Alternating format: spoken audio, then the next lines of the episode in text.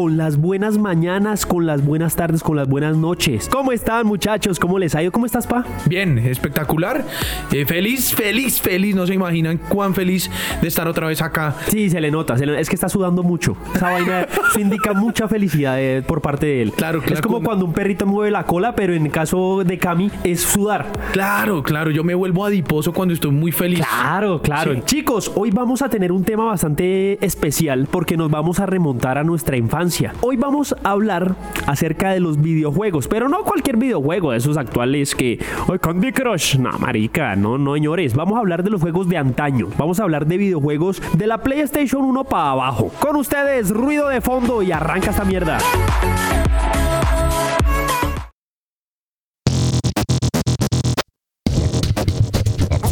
En la calle. En medio del tráfico. En el lugar de trabajo. Incluso en tu propia casa. Siempre hay ruido. ¿Por qué no escoger el ruido que quieres escuchar? Ruido de fondo. Bueno, y arranca este tema en, eh, en esta ocasión hoy, en este podcast que nos eh, ocupa. Eh, y yo quiero, yo personalmente quiero que arranque Miguel. ¿Por qué? Ay, Dios mío. ¿Por qué? Porque es que Miguel tuvo acceso a los videojuegos, a las consolas, muchísimo antes que yo, porque mi poder adquisitivo difícilmente permitía que pagara una pensión en un colegio. Entonces, Jueputa. comprar una consola, pues además para conectarla en un televisor a blanco y negro, pues era algo raro, era algo Era raro. algo que no, que no se veía bien. Claro, eso era, no, pues cómo, además cómo. Sí, además, ¿cómo se veía bien? No, no se podía ver. ¿Cómo no se podía? A duras penas, pues servía el enchufe en la antena. Era de gancho de ropa, ¿no? Era de peltre. Ah, claro, claro, antena. claro. Entonces, yo no puedo hablar tan, tan de para atrás Ajá. en los videojuegos como tú, ¿sí? Además, todas mis consolas y todo lo que yo jugué en la buena época, en la época dorada, eran consolas prestadas. Que el primo, que tal. Entonces, Claro. la consola era de un tercero. Yo solo la aprovechaba. Yo era un parásito. Incluso yo me acuerdo que, que dentro de unas de las primeras era porque yo tenía una, ¿cierto? Correcto, ¿viste? Relación parasitaria otra vez. Vuelve a ser un parásito. Otra vez, o sea, yo sigo ahí otra vez. Y chupe y, Y chup. Hoy día, ¿en dónde jugamos Xbox y en dónde jugamos Retro Mini? ¿En mi casa? ¿Con mi No, televisor? No, mi pa. Ah, perfecto. Por ejemplo, ¿dónde estamos grabando esto? ¿Dónde estamos grabando esto? Pues a ver, ¿en dónde? Ya, Otra vez en el loco. Bueno, eh, sí, efectivamente, pa, yo me acuerdo que cuando éramos peques nos, nos dábamos nuestros buenos lujos de en cuanto a videojuegos. Y yo recuerdo, no recuerdo cuál fue el- mi primera consola, pero recuerdo que era una, si no estoy mal, negrita, o que al menos tenía unos controles negros, como con unos botones rojos y amarillos, si no estoy mal. Sí, sí, sí, unos botones rojos como ovalados. Ok. Eh, Era un, un control de difícil agarre, pero tenía infinitas posibilidades. Tenía como- Claro. era robusto, me acuerdo. de equipo. hecho, ese no, ese no era un original, no era un, eh, uno- un NES, por ejemplo, un Nintendo Entertainment Entertainment, System, System. o por ejemplo, no sé, algún otro. Ese también era, creo que medianamente chichi. Sí, era esos chinos que cogen Eso. y traen y le meten. eh, Era tres como un millones- emulador. Exacto, 3 millones de juegos en uno. Ajá. Pero que en realidad lo- los otros 2 millones y medio es que le, le cambian la peluca al muñeco. Claro, claro, claro. De esos 3 millones funcionan 100.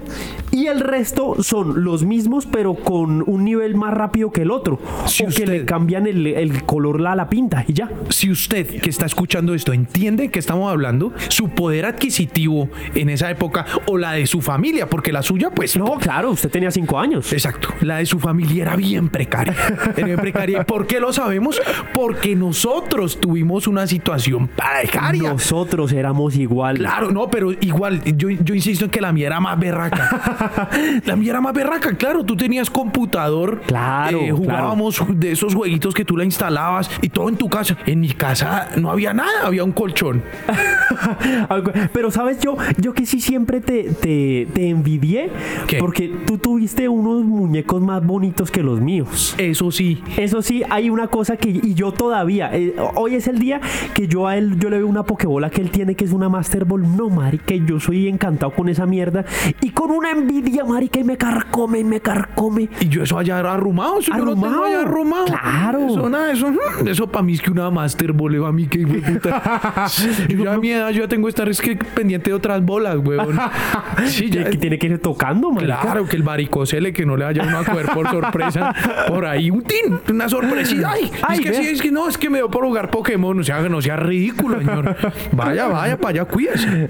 Me revísese. Es verdad, es verdad. Pero bueno, entonces hablabas de la consola negra. Sí, hablaba de la, de la consola negra que básicamente era una, una chichipata comprada por ahí en cualquier lado, pero que tenía sus buenos juegos. Yo recuerdo en al- algunos de, de ellos y quiero comenzar con uno, no sé si tú recuerdes, Pa, uno llamado Battle City. Battle City. no. Battle City, no. Battle City era un videojuego donde tú conducías un tanque de guerra. Tenías un tanque de guerra y tenías que pelear contra otro tanque de guerra en una ciudad llena de ladrillos. Ok.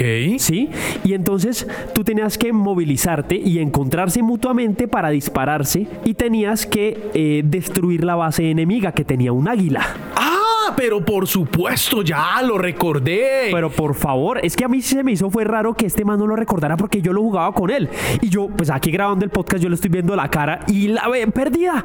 Me miraba como marica, usted está improvisando mucho. Como sí, como, pero ¿y por qué me trae a mí esas huevonadas? Sí. Cosas de las que yo no puedo hablar, a quitarme Claro. protagonismo a mí. Claro, claro, es que hablando incluso de familia, yo hice apuestas con uno de, de nuestros familiares. Claro, con, con un, un tío, ¿no? Un tío, un tío. Un tío, déjelo ahí. Hasta ahí, dejémoslo ahí Déjelo porque ahí, pues es que ni protagonismo merece ese viejo. Nada, nada, nada, nada, ya, ya, es- es- siempre fue actor de reparto en nuestras vidas.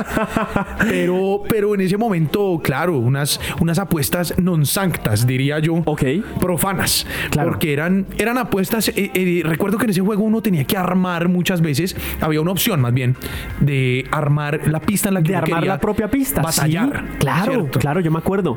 Entonces nosotros lo que hacíamos era armar esa pista Ajá. y lo que hacíamos era, listo, el que ganara, eh, más bien el que perdiera, tenía que mostrar los glúteos por la ventana. A lo bien. Esa era la, ese era el tema. ¿Cuál era el asunto? Y, y sé, sé que pasa mucho, sé que pasa mucho, eh, sé- y es true story, o sea, Es algo real, Es es, algo real, verídico. es algo no real. estamos inventando para quedar bien con ustedes. Claro O que- quedar mal, de hecho. No, quedar, no, a mí, pues ya es que eso ya, imagínense, pues yo con, yo tendría que 16 años, ¿Más o Tal menos? vez, me- no, no, menos, menos, vez, claro, menos. obvio, güey. 13 años, Por ahí tal unos vez. 13, 12 años. Claro, pues nada, pero es que este señor ya como con cuarenta y tantos. claro, y se medía a duelo conmigo. Por lo general, el dueño de la consola era el que ganaba. Claro, o tiene más probabilidades porque se la pasa jugando o entrenando. Claro, nomás en el manejo del control, la manipulación, el agarre, Claro. el dominio del control. Eh, evidentemente, pues yo le daba tres vueltas a este señor y resultaba era él mostrando los glúteos bastante más que yo. Pero llegaba un punto en el que a mí me parecía que ya estaba mostrando mucho él el culo. Entonces yo dije, no, no, yo tengo que mostrarlo también. Te dio envidia, marica. Claro, claro, claro. Tú dijiste, Entonces, ¿cómo así que eh, ustedes vivían era en un quinto piso? En un quinto piso. Sí, sí, sí, sí lo recuerdo. En un quinto piso. eh, y nada, ya después lo dejé ganar. Solamente como para, para mostrar el poderío de que tú también tenías algo que mostrar en la ventana. Exactamente. Que los vecinos dijeran, oiga, ese culo es diferente. Oiga, ese no es el mismo culo de, de ahorita. Vea pues, sí, sí, sí. por Ay, fin le ganó. ese- uy, y vea ese culo tan terso. Sí, ve, por fin le ganó el otro. ya sabían, marica. Entonces, eh, quería arrancar como con este. Quiero que tú, ahora tú me digas alguno que te venga a la cabeza un videojuego de antaño que haya marcado tu infancia. Hubo uno. Realmente siempre he sido fanático del fútbol. Ajá. Siempre. En esa misma consola que tú mencionas, Sí. había un fútbol. Un fútbol que era como un microfútbol. Además, porque las dimensiones, yo no sé por qué, siempre para dimensionar en los juegos viejos, el fútbol siempre se dimensionaba mal, ¿no? Entonces era un arco inmensamente grande con unas proporciones realmente tres veces Más superiores. de lo que, de lo que debería. Claro, no- nunca entendí por qué, pero este particularmente era muy, me parecía muy curioso, era porque los jugadores tenían como acromegalia, eran, tenían gigantismo. tenían Era- un gigantismo para las proporciones que, que juegan. Realmente si fuera una cancha de fútbol completa, para ocupar todo ese campo, supuestamente es- tienen que ser 11. Se supone. Y eran 5 en total. Ah, marica. Creo que ya sé de cuál hablas, que es uno que se llama soccer, de hecho. Soccer, correcto. Wow, claro. Seis equipos. Seis, cinco equipos. Creo seis que eran equipos. cinco equipos. Cinco equipos, Estados Unidos, Brasil, Francia, lo de siempre, lo que en ese entonces medio. Sí, sí, sí, de pronto por ahí una Alemania y ya. Y no me Ya. acuerdo si alguno otro. Exacto, y Estados Unidos estaba era porque creaban el videojuego, no porque jugaran bien. No, no, no, es que Estados Unidos tenía que, tenía que estar. Siempre, siempre, Sí. siempre hay. Y ese juego me parecía supremamente curioso. Por eso, por eso, porque eh, en primer lugar las dimensiones, además la forma de correr, todos eran supremamente robustos, eran, eran jugadores muy grandes pa- Ajá, pues, claro. para cubrir esa superficie, imagínate. Y además el efecto, el... Sí, porque se movían supremamente lento. O sea, es decir, lo que tú bien dices, eran, eran demasiado robustos, pero al momento de correr era un... Sí, como y era- chancleteando. sí, y era un problema llegar hasta el arco contrario. Y cuando uno llegaba, uno rogaba, incluso el que estaba en contra de uno, como éramos rivales, digamos, en ese momento, estábamos tú contra mí, por Ajá. ejemplo, y tú ibas llegando al arco, yo, yo rogaba porque metieras gol, porque esa mierda era imposible. Entonces yo era, ay, manito, por favor, que al menos haya una alegría en esta casa. Uy, sí, no, no, no, no, es que eso era, eso era. Y yo no sé si tú te acuerdas que cuando uno llegaba al arco contrario, había una flecha que de forma Sí. aleatoria señalaba hacia donde, hacia donde uno iba a pegarle. Claro. Entonces, yo, yo decía, pero esto, esto no guarda ninguna relación con la realidad. Imagínate, por ejemplo, en la vida real, que llegue, por ejemplo, está Messi, en un partido Barça-Real Madrid. bueno, señoras y señores, está bien Messi, no sé qué tal, se la pasa a Suárez, Suárez nuevamente a Messi, Messi le va a pegar y está observando la puta flecha que se está moviendo. Y que fuera una vaina reglamentaria. Y claro, claro, y que, y que haya una persona con una flecha en, en un cartón y señalándole a Messi hacia dónde tiene que patear. Y cuando Messi diga, ya, ahí tiene que patear. O sea, la flecha donde quede, ahí tiene que patear.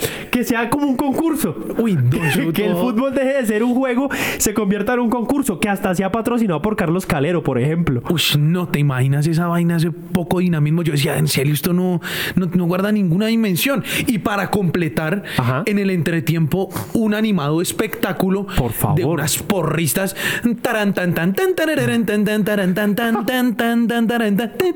Sí, y hacían sí. los movimientos así como, como, Como si tuvieran de pronto un cromosoma menos las muchachas. Sí, sí, sí. Sí, sí, sí, sí, es Sí, cierto. tenían, tenían un tema ahí y eran curiosamente igual de grandes a los jugadores. Sí, eran igual de amazónicas las hijos de puta. Exacto, claro, y ocupaban tres cuartos de cancha y eran como ocho, ¿sí? Entonces, eh, eso realmente marcó mi infancia eh, y me pareció, me parece que es como- fue como mi primera aproximación al fútbol. Hoy un fútbol que, que me considero un jugador decente, pasable, no soy el mejor en ningún ¿Ah, FIFA sí? de las versiones eh, Ah, pensé que estabas hablando de la vida real.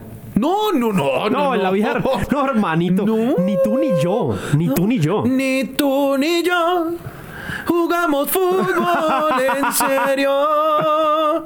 Ni tú ni yo la ponemos al piso. Bueno, yo no sé si quieras tú rescatar algún otro videojuego. Yo quiero en este momento tocar uno.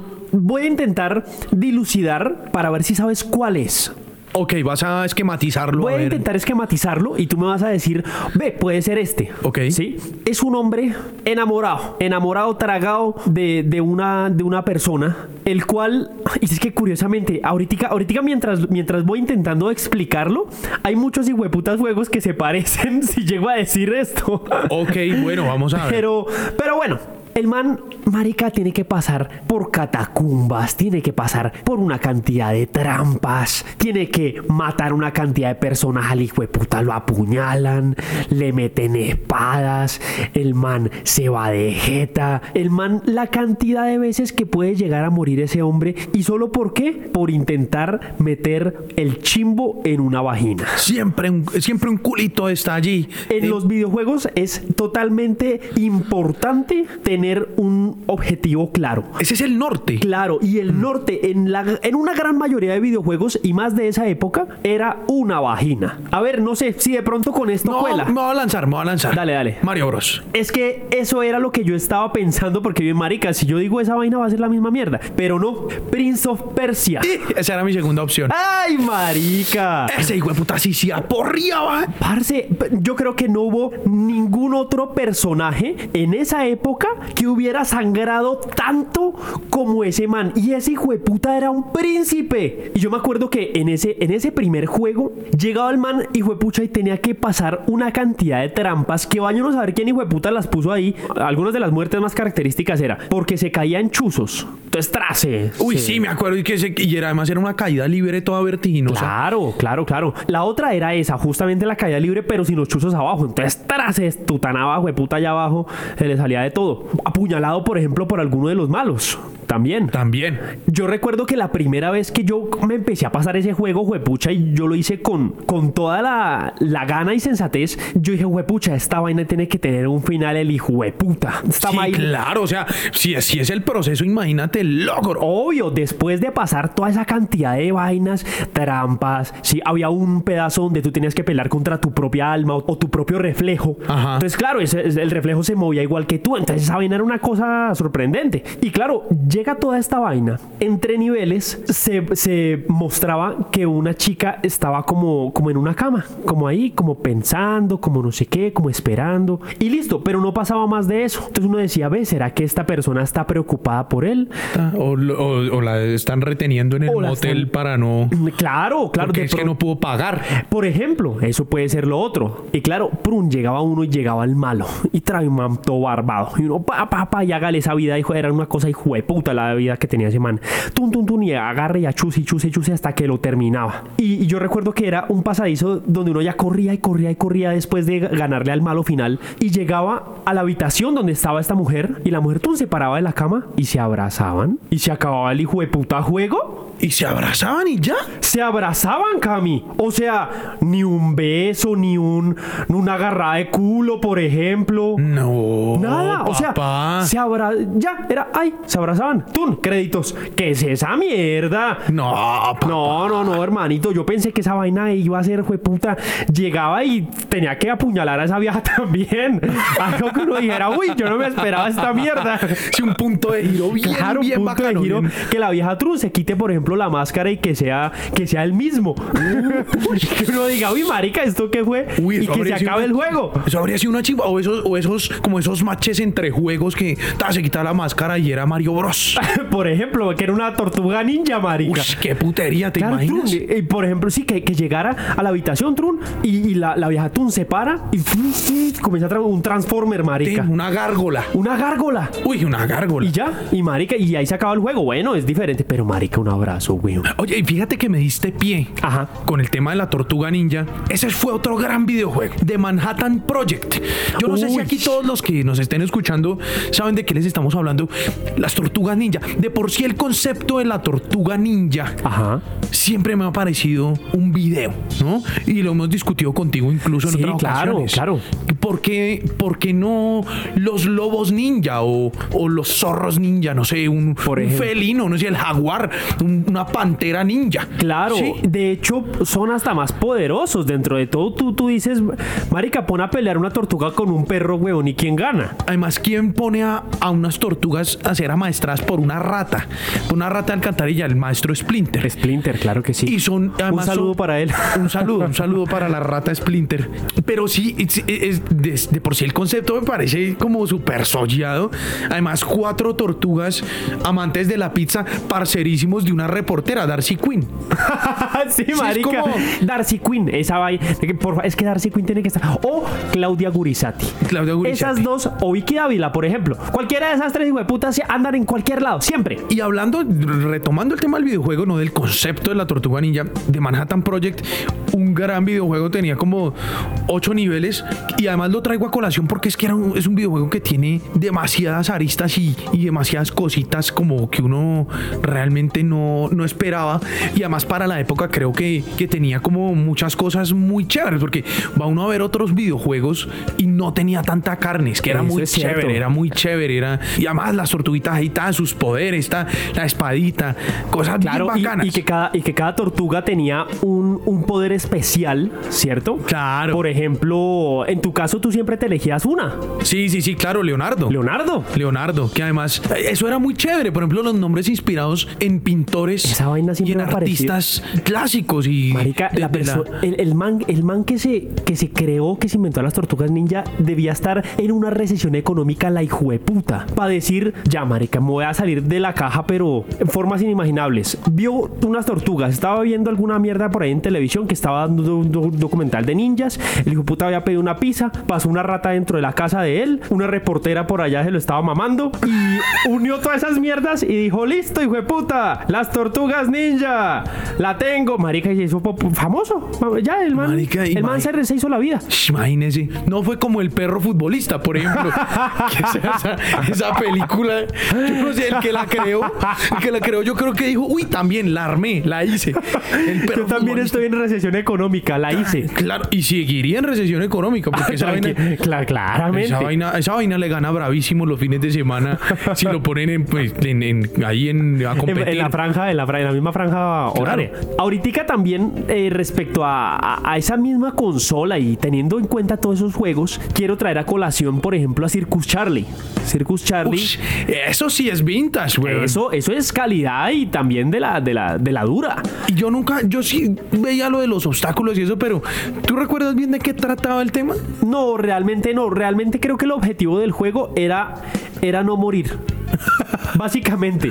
Y de hecho creo que ese videojuego no tenía como un objetivo en general, sino que uno era un pobre pelado honrado gana- queriendo ganarse la vida, marica, en un circo. Y el man, nada, no tenía plata. El man, no, hermanito, es que... Pero era que un payaso. Claro, era, era, era un payaso, pero pues yo me imagino que antes de ser un payaso, el man tuvo que pasar hojas de vida en cualquier lado, el man buscando en computrabajo, esas mierdas. Ay, no, vea, que es que, que es que necesito que repartidor de volantes y al man no lo contrataban porque era muy chiquito. ¿sí? Entonces, no, eso es nadie le pone cuidado a usted, marica, y así el man busca y man de hojas de vida. Fue puta, hasta que dijo, no, marica, me tocó meterme de payaso. Se metió al hijo de puta circo y le dijeron, pues aquí hay un trabajo, sí, pero es peligroso como el putas. Sí. Y el man dijo, bueno, venga a ver qué hora es. No, marica, ¿y qué fecha? No, marica, estamos a 14, el 16, ya tengo que pagar arriendo. Bueno, bueno, hagámosle. Y por eso fue que arrancó ese juego. Y de hecho el primer nivel, para uno era eh, fácil medianamente, pero si uno le pone en la piel de ese personaje, era una hijo de puta ¿Cuál era el primer nivel? ¿Me El, recuerdas? el primer nivel era el man, el man parado sobre el lomo de un león mientras pasa unos hijueputas aros de fuego, pa. Y yo, y yo preocupado por la por el dimensionamiento de los jugadores de fútbol, güey. que porque no guardaba realidad- Proporciones. proporciones con la realidad. Hermanito, a ese hijueputa le tocaba sudarse cada hijueputa peso. Y ese era el primer nivel. En el lomo de un león y saltando aros de fuego, sí. Y, y lo más chistoso es que, a ver si te acuerdas, el pago, el pago mensual del mano, el pago quincenal, se lo dejaban en un aro de fuego más chiquito. Ah, sí, ¿Te sí, sí, sí, sí. Sí, sí, sí. Uy, qué fuerte, güey. Había, había un aro de fuego más chiquito que tenía una bolsa de dinero y uno tenía que pasar por ahí porque, pues, marica, ¿con qué más comía el man? Claro, ese fue el epítome de la explotación laboral. Claro, y además, ¿cuánto puede ganar un payaso? Sí, y el pobre tenía que pagar el arriendo el 16 y teniendo que aprender a domar un hijo de puta león. El 14. Pero muy del putas el chino. Un putas. Lo, lo- pues putas. lo logra, lo logra. No, lo, lo logró, lo logró en dos días. Y claro, y el resto de niveles, eh, es que lo, es que eran unos hijueputas. Lo ponían en una cuerda floja a saltar. O sea, que, que de por sí estar en una cuerda floja ya es difícil. Exacto. Lo Ah, pero era otro nivel. Era Ya. el segundo nivel. Ok. Y lo ponían a saltar en una cuerda floja y aparte de eso le mandaban micos. Ah, Sí, o sea, una infección. Marica, en cualquier momento. Y claro, cuando, cuando el mico le pegaba o algo, él como que le quitaba vida porque, claro, de pronto el mico tenía alguna rabia, alguna, alguna enfermedad bien cerda y lo po- podría joder al muchacho. Entonces, nada, no quiero, no quiero ahondar en más detalles de ese videojuego porque realmente eran unos hijueputas con ese pobre payasito. Uy, sí, difícil también ese juego. Sí, entre sí, sí. otras cosas. Sí, sí, sí. Así sí, es. sí. Ya pasando un poco más, algo, algo más actual que, que era el- fue el boom de empezar con las consolas en 3D. Los juegos en 3D ya era una, ya uno veía bolas, ya era como, uy, Claro. puta. Claro, de pasar del payasito y la huevona. Y me refiero particularmente a una consola que llaman Nintendo 64, para mí el mejor control que ha existido. Wow. Un juego particular, Golden Eye. Ush, marica. A mí me arreglaron la infancia boleando bala. Bala a lo que marca en ese juego. Claro que se jugaban otros y esto, pero, creo que GoldenEye era el más rescatable de esa consola. Para mí, por lo menos. Me gustaba mucho. Eran eh, las. Primero las misiones. Por allá y uno tenía obviamente que rescatar, que pasar el escenario y todo el cuento. Pero yo disfrutaba mucho era darme bala con el contertulio, con el que tenía al lado. Claro, con el, con el, el versus, digamos. Los versus que Ya. llaman en los juegos. Uy, hasta hace poco que volví a jugar ese juego, me di cuenta por qué me maluqueaba tanto en ese entonces.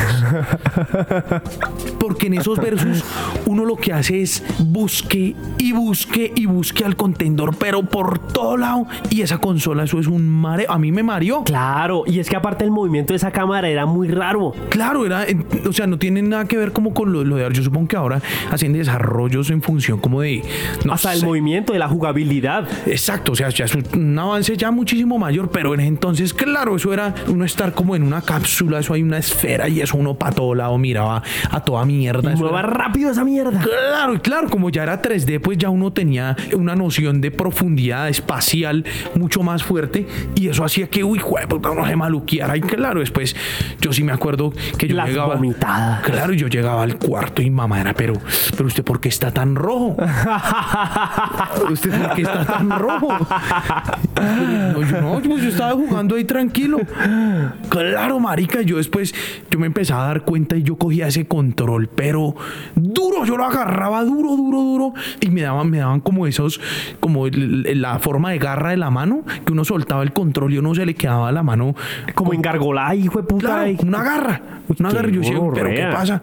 Claro, qué fuerte, qué fuerte, porque pues uno tan pelado y ya con tanta huevona. Obvio. No soy mucho de juegos de balita, de darnos plomo, de juegos recientes. Tal vez eh, antes eh, podía, podía soportar un poco más eso, pero ese juego me parecía espectacular, aunque me mareara tanto y pues me incitara a una náusea por ahí. Claro, claro. Y de hecho, recuerdo que nosotros también jugábamos uno pa. Este sí es muy fácil de, de, de adivinar. A ver. Tú eras un cazador y tú cazabas patos. ¡Oh! Ya, ¿pa' qué decirte más? Ay, ¡Qué lindo! Duck Hunt. Duck Hunt, ese fue uno de los juegos más queridos eh, en su época y también tuvo uno de los personajes más odiados de su época, Claro. que era el hijo de puta perro. El perro ese era un bulldog. Era un bulldog, era Sí. un bulldog efectivamente, que se burlaba de ti cada vez que tú no podías dispararle correctamente a los patos. Además que era de frustrante ese juego. Era, sí, sí, sí, sí. Al principio empezaba suave. Sí. Empezaba tranquilo, uno podía disparar los paticos, el perro iba, los agarraba y listo, todo bien. Eh, mientras iba avanzando, se volvían más veloces los patos y claro, ya uno no le podía disparar como con tanta, con tanta rapidez. Entonces muchas veces se volaban y el hijo de puta perro comenzaba a burlarse de uno. Además que había una, había una variable importante en el desarrollo del juego. Esa pistola no siempre funcionaba bien. Uy, estamos de acuerdo. Y era, y era imputante porque sonaba el, el totazo, sonaba el tiro en la pantalla, pero uno no, no le daba y uno pegaba la puta pistola a la pantalla para darle Sí, al marica sí. pato y nada. Y Entonces yo decía, entonces, ¿qué es esto? Yo me acuerdo que cuando ya se le iban los patos a uno y salía el perro, uno intentaba dispararle al perro para que dejara, para que dejara de chimbearlo a de uno, marica. De la rabia, pura de, la- de pura rabia, de, no, coma mierda, a mí no me chimbé y uno intentaba dispararle al perro, weón. Uy, parce, ese, ese juego era increíble, era Sí, increíble. sí, Cuando sí. funcionaba bien, Sí, era, Era una berraquera. Sí, total, eso es lo Era otro. una berraquera. Eso es lo otro. Por ejemplo, también me acordé de otro que no hemos tocado ese tema y creo que por este lado ya podríamos comenzar a cerrar el podcast. Y es em, un juego de lucha. Un juego de lucha. Los juegos de lucha no les hemos tocado, marica. No, y esos son acá los gamers que nos escuchan, pues nos pueden ir dando la Claramente. jeta. Nos pueden ir metiendo cosas por el ano si no hablamos de ellos. Uy, hablemos entonces pronto. O no hablemos. según las preferencias. Dependiendo de las preferencias. Un juego que en su época marcó un antes y un después en los videojuegos. Y de hecho hasta el día de hoy se puede ver su, su marca y su huella. Porque gracias a ese videojuego se creó un ente regulador que comenzó a clasificar los videojuegos por categorías. Diciendo, el, diciendo por ejemplo, la, la E de Everyone, la R de Rated, eh, la T de Teenagers, eh, y etcétera, etcétera, etcétera. Y ese juego fue Mortal Kombat. Ush, Papá es de papá es. Clasicazo entre clasicazos. Marica, eso era una putería. Y de hecho, yo, yo me acuerdo que uno de los que, de los que yo más jugué fue Mortal Kombat 2. Mortal Kombat 2, ¿qué consola, por favor? Eh, mi pa, si no estoy mal, ese era NES. Si no estoy mal, la verdad no recuerdo, marica. Y si me corchas, weón. Ok. El problema, marica, es que como nosotros tenemos las consolas chinas, weón, entonces yo te puedo decir, no, pues para mí era la, la Quenchungais. Claro, ya, ya, claro. Pero pues claro, ese no era original de la Quenchungais, weón. Claro, claro, pero podríamos decir que era un Polystation. Exactamente. El Polystation que ese uno lo conseguía en los barrios populares de, de la ciudad. Claro. A Un precio módico, ¿no? 15, Sí, sí, 30 sí, mil pesos. Tranquilamente. Y claro, ese videojuego fue el que marcó el antes y el después porque apenas salió, hubo muchísimos países que dijeron, pero ¿cómo se les ocurre sacar este videojuego para muchachos, para niños? No, se escandalizaron estos granijueputas porque no había habido un videojuego tan sangriento antes y comenzaron a vetarlo en varios países. Y eso fue lo que le dio más renombre a Mortal Kombat. Claro, lo mitificó. Claro, claro. Entonces, cuando llegaba una consola Mortal Kombat, un arcade Mortal Kombat, a una del local comercial, todo el mundo decía, marica, pusieron Mortal Kombat y pum, pum, pum. Y claro, comenzó a viralizarse eso. Y fue uno de los primeros juegos que, que marcó una diferencia bastante grande en la historia. Buenísimo. Uy, ese juego, ese juego era muy bueno. Marica, es un juegazo. Sí, sí, sí. Y me gustaba eran las fatalities, ¿no? Jamás he podido hacer una fatality o las brutalities. Claro. Que eran, uy, que eran las muertes así como súper. Sí, sí, sí. Y de hecho fue, fue, fue uno de los primeros videojuegos que, que introdujo esa huevonada que era como listo, mataste al man. Y los otros videojuegos de arcade era como listo, ya le gané. Este le te daba la oportunidad de volverlo literal mierda. Bueno, bueno, eh, me encanta. Mira que este, este, este fue más, más informativo. Este último, el tema de Mortal Kombat, mire. Totalmente. No, no todo tiene que ser chiste, burla, la Claro. O prostitutas, por ejemplo. ¿Por qué? Que por cierto, vamos a traer una la otra semana. es No, que estamos mentiras. cortos de invitados. Estamos sí, cortos sí, de sí, invitados. es cierto, es cierto. La, la única invitada es Maraca, marica, ella no habla. Ella no. Se la pasa está ahí pidiéndonos mimos y rumiando- huevoneando. y rumiendo huesos. Difícil. Bueno, eh, ya para cerrar mi pam, entonces quiero hacerte una, una pregunta y es si tú crees que los videojuegos en, en tu parte personal, en, eh, a ti como persona, te marcaron. ¿Hay algo de pronto que hayas aprendido de los videojuegos? Que tú digas, en este momento soy, perso- soy este tipo de persona gracias a los videojuegos. Sí, eh, y más que todo, yo siempre he sido medio ñoño. Ajá. Sí, he, sido he sido medio ñoño, solo que es que me dañé después, yo me dañé. Pero sí, recuerdo uno que no sé, sí, eso era un videojuego, por supuesto, famosísimo, que también lo jugamos contigo. Carmen San Diego. ese por ese creo que ha sido uno de los, de los eh, videojuegos que más me ha marcado eh, y me encantaba, era porque eh, potenciaba mi, mi ñoñez Claro. mi ñoñez en mi niñez. Y eso era encantador porque realmente me, uno sentía que aprendía muchísimo, o yo, y pues realmente esa es una de las cosas que más me gusta hacer incluso hoy en día. Por eso creo que sí, los videojuegos no solo son eh, divertimento, diversión, sino que también realmente a uno le, le podían enseñar muchísimas cosas. Entonces mi respuesta es sí. Bueno, para mí también es un rotundo sí y es por una razón muy, muy sencilla. Yo jamás en mi vida, aparte de, de las clases, digamos, del colegio, jamás he estudiado inglés en una academia, en nada. Y el inglés que yo aprendí de pequeño y en la adolescencia fue gracias a los videojuegos y gracias a eso soy inglés nivel B2. Ush, papá. Yo, yo no, te lo juro, yo ya bueno, obviamente ya ahorita ya uno puede ver que las series y eso para Sí, claro, fortalecer. cómo fortalecer ciertas cosas. listening. Claro, claro, exactamente. Que pues obviamente de cierto, de cierta época para acá ya uno como que comienza a culturizarse por su propia cuenta. Pero el amor al inglés y, y el gusto que yo le comencé a tener para ser bilingüe, digámoslo con unas comillas grandes, porque yo voy a New York y seguramente me, me meten un dedo por el culo y yo no me doy cuenta, es, eh, fueron los videojuegos. Con tu permiso, además. Claro, no, con mi permiso, claro, porque ellos me, seguramente me preguntarán, eh, eh, oye, por ejemplo, me preguntan en inglés, ¿quieres que, que te metan un dedo por el culo? Y yo, yes, I have. Por ejemplo, Sí, eso- yes, I have. Yes, I have. Esa mierda que, que ni por el puta se acerca. Y, ay, ay, Y, uy. Ay, es que en Nueva York, es que acá como son de abiertos de mente. What happened? What happened here? Sí, sí, sí, el inglés de por allá de, de Suso. sí, sí. Sí, de Hassan. Entonces para mí también es un sí y, y agradezco a los videojuegos por, por haberme dado el gusto de aprender inglés. Espectacular, bueno, eh, dense cuenta que podemos ser edificantes cuando queremos, no todo, todo tiene que ser como la, la guachada y Sí, la... la, la huevonada. ¡Ay, la vagina! Sí, sí, sí, pero sí, tú tienes que meter algo anal siempre. Ay, sí, mi pa es que me gusta el anal. Con bueno, y con la palabra del día. La palabra del día, anal, hoy sí tenía que ser alguna guachada. Yo trato de sofisticar este podcast, créanme. No, yo no, yo no, yo sí realmente. Así como tú estás listo para la fama y yo no, tú no estás listo para que te metan cosas por el culo y yo sí. Damas y caballeros, muchísimas gracias por escucharnos. Les mandamos un abrazo enorme hasta donde estén y nos escucharemos la otra semana con más huevonadas. Así es, así es. eh, felices de haber estado con ustedes. Una vez más, una semana más. Eh, nos veremos dentro de ocho días eh, en este mismo podcast. Cuídense mucho. Bye bye, bye bye. Bye, bye, bye, bye.